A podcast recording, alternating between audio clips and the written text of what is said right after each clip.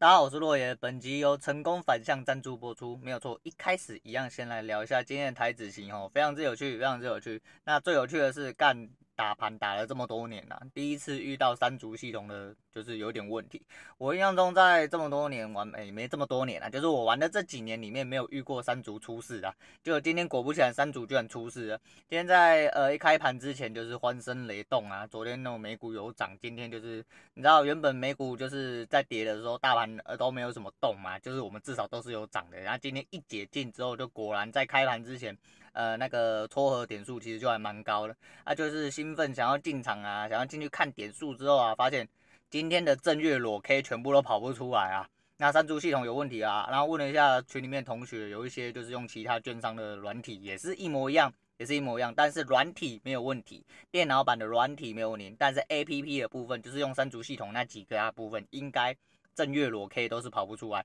但是全盘是正常的。但是全盘有个问题嘛，就是你的线没有挂在上面啊。因为画通常不会画全盘的，因为夜盘的有些东西，哎，不值得参考，不值得参考。但没办法，今天你就是拿手机空手的人就是落赛啊。啊，原本其实就是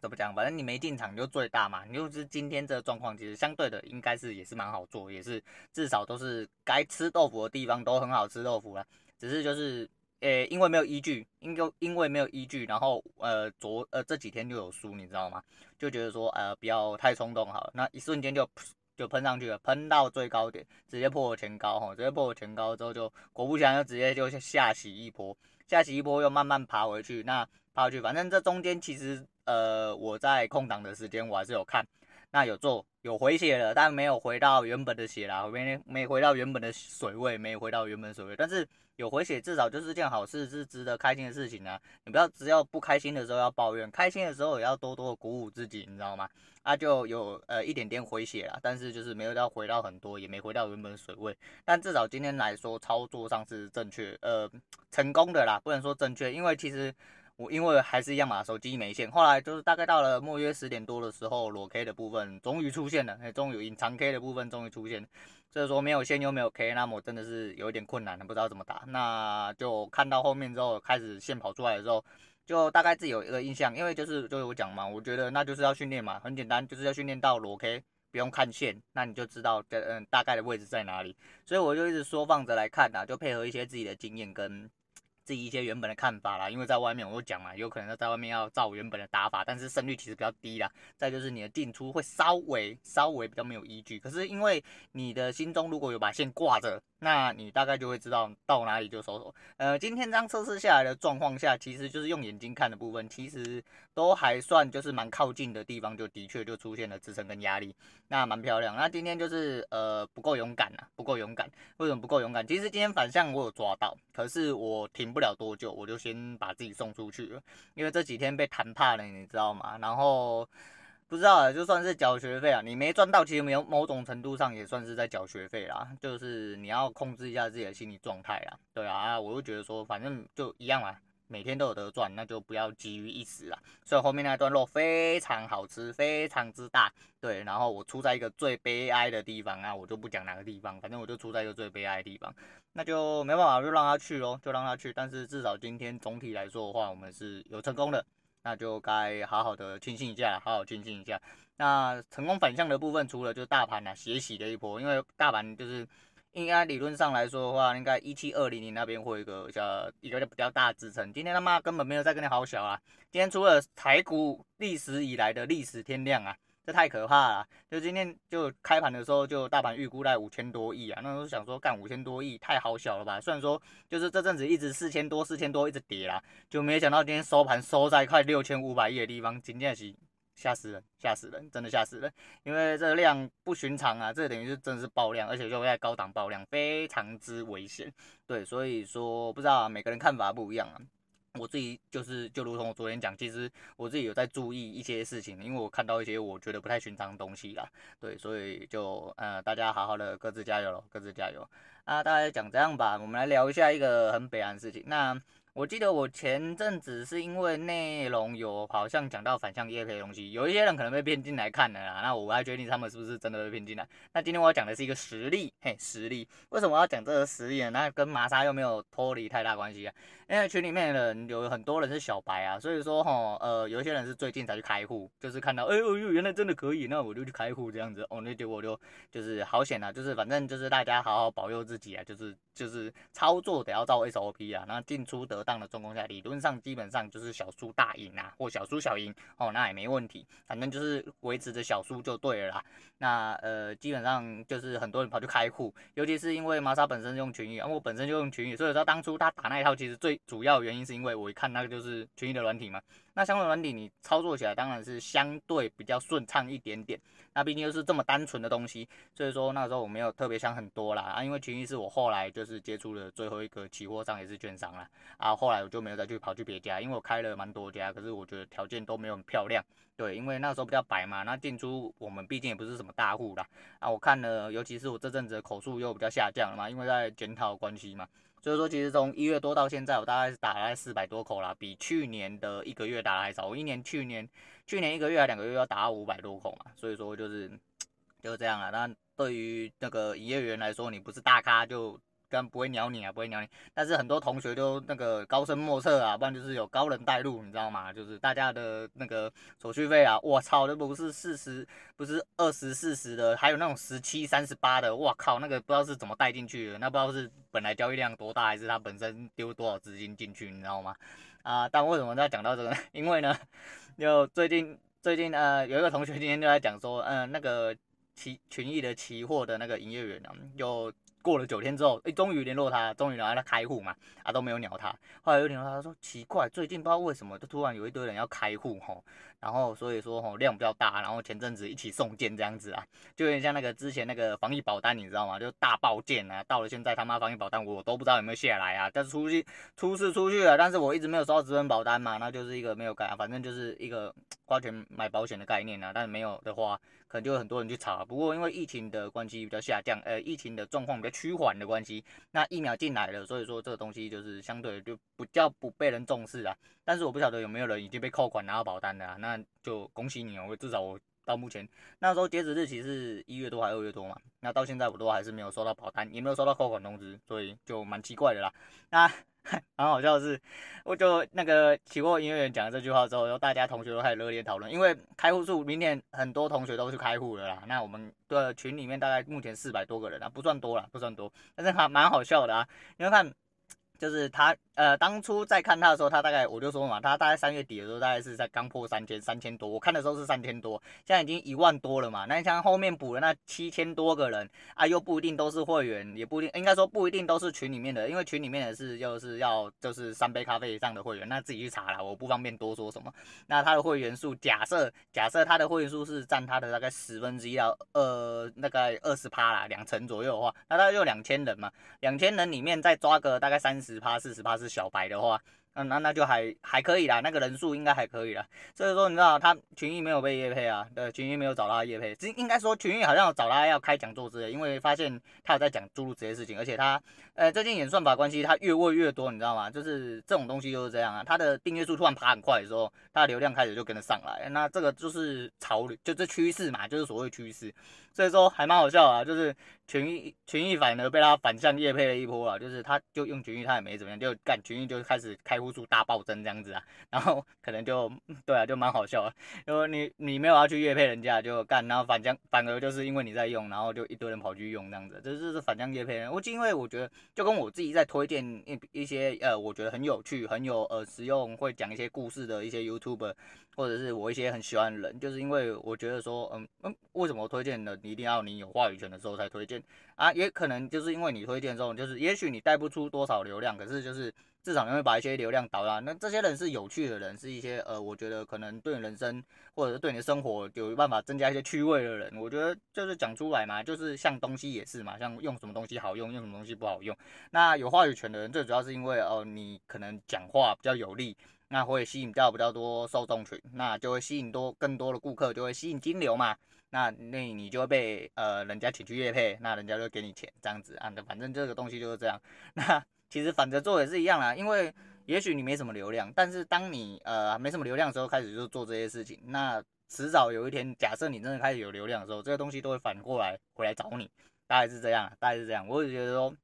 这现象很有趣，这现象很有趣啊。那另外再来跟各位聊一下，我昨天其实原本要跟别人，呃，跟大家讲，不是跟别人讲，还要跟别人讲，哎，我哪来的别人啊？对，那反正跟大家讲一下，就是，哎。我终于哦，我终于上了最勤奋排行榜，就 m i s s r Bus 有一个最勤奋那个更新的排行榜。当初我就觉得说，干他妈是不是没有流量就不能上去？你知道吗？那一看就是要好几个、好几万啊，好几千个粉丝啊，啊怎么他妈的我每天都更新呢？为什么我没有最勤奋？每哎周一到周五更新，应该比很多节目来说的话。我这个他妈还不够勤奋，怎么样才算勤奋啊？你看我的品质不好是不是？你们怎么可以这样子啊？就是你知道欺负流流量低的人，哎，结果在我第一个留言出现之后呢，我第二天就直接上了最勤奋更新排行榜了哦。我又想拍手，可是又怕爆音，呃，不能拍，呃，不能拍。反正就是跟大家讲一下，我觉得，哎，哎，我居然上去了，而且屌的是，呃，我在休闲的排行其实没有在前面的，而且，呃，已经在很后面，快要掉出去那种感觉。可是我居然在这个时间点。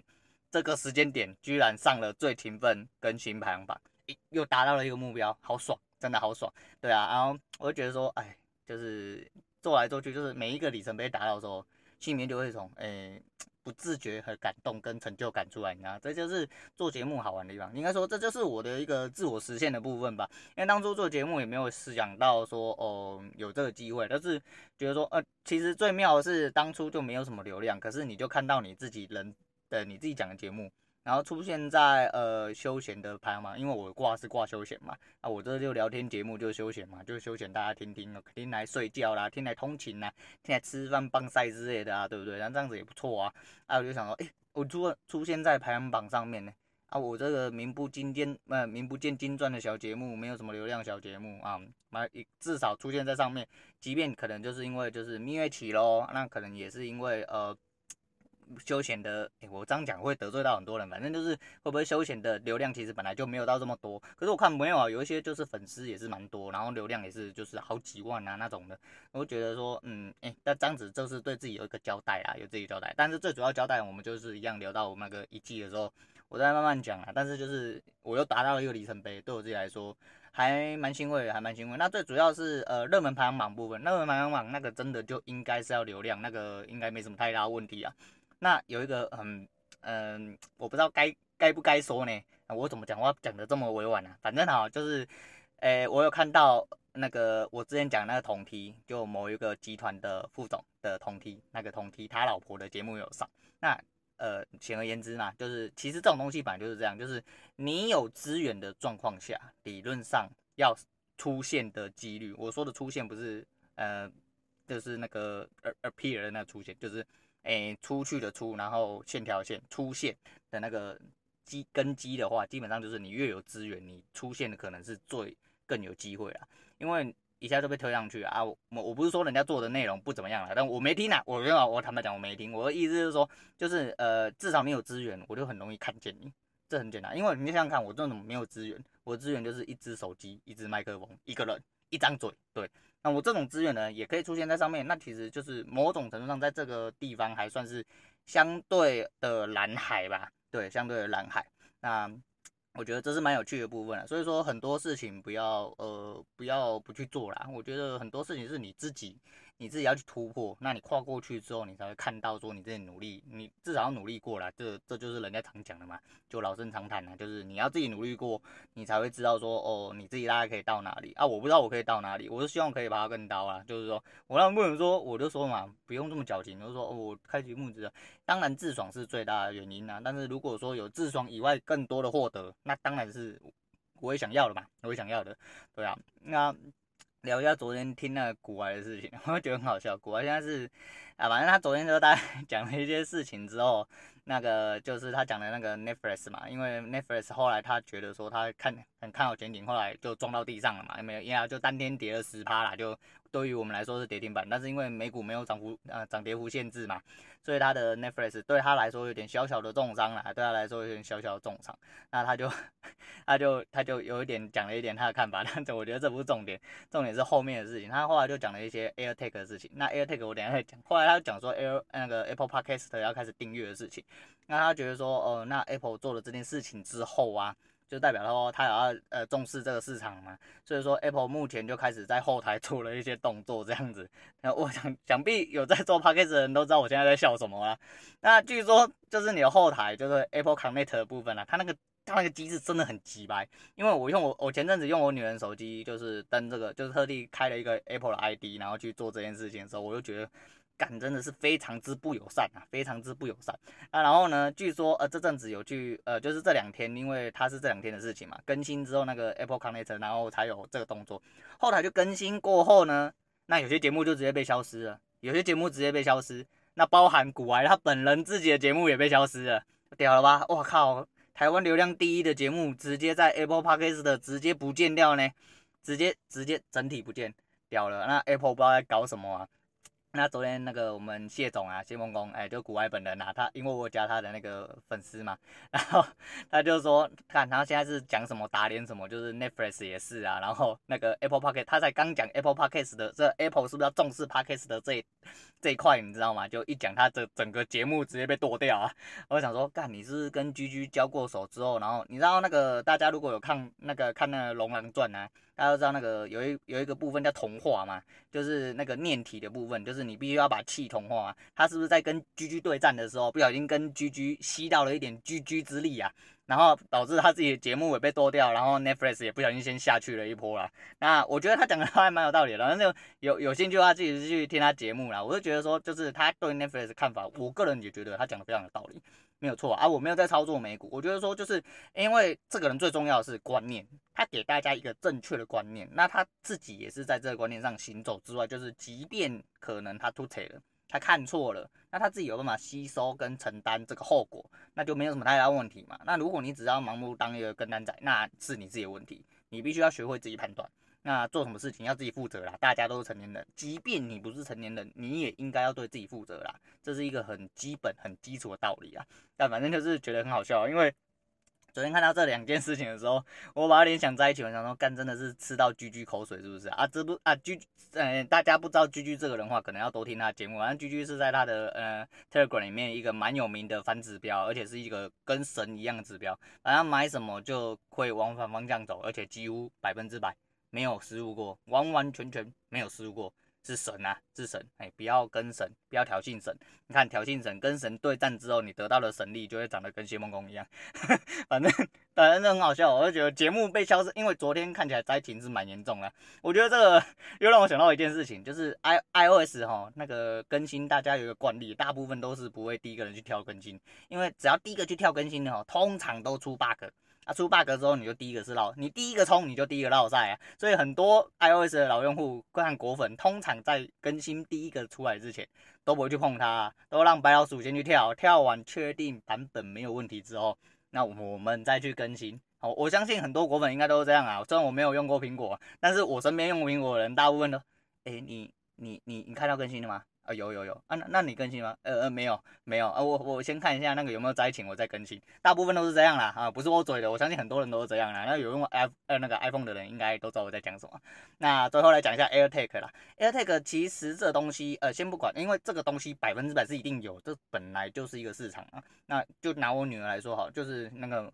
强国做的嘛，就是虽然说我不想用，但是啊毕竟那个卖最好，然后我本来就是要找小孩子的嗯定位，因为我是一个控制狂嘛，我讲。那再来就是我担心小孩子安危，再来就，诶、因为我小孩子有多方接送的概念呐、啊，所以说我必须要，呃，我想要准确的知道他人在哪，或者是我必须要通知到他，所以我帮他买了一只定位手表嘛，那带通话功能，就是里面插一个 SIM 卡，那我帮他绑了一个流量跟通话的时间，那用到，呃，量到的时候它就断，那实际上它其实本身就只是拿来追踪他的人，就是他 location 在哪里，那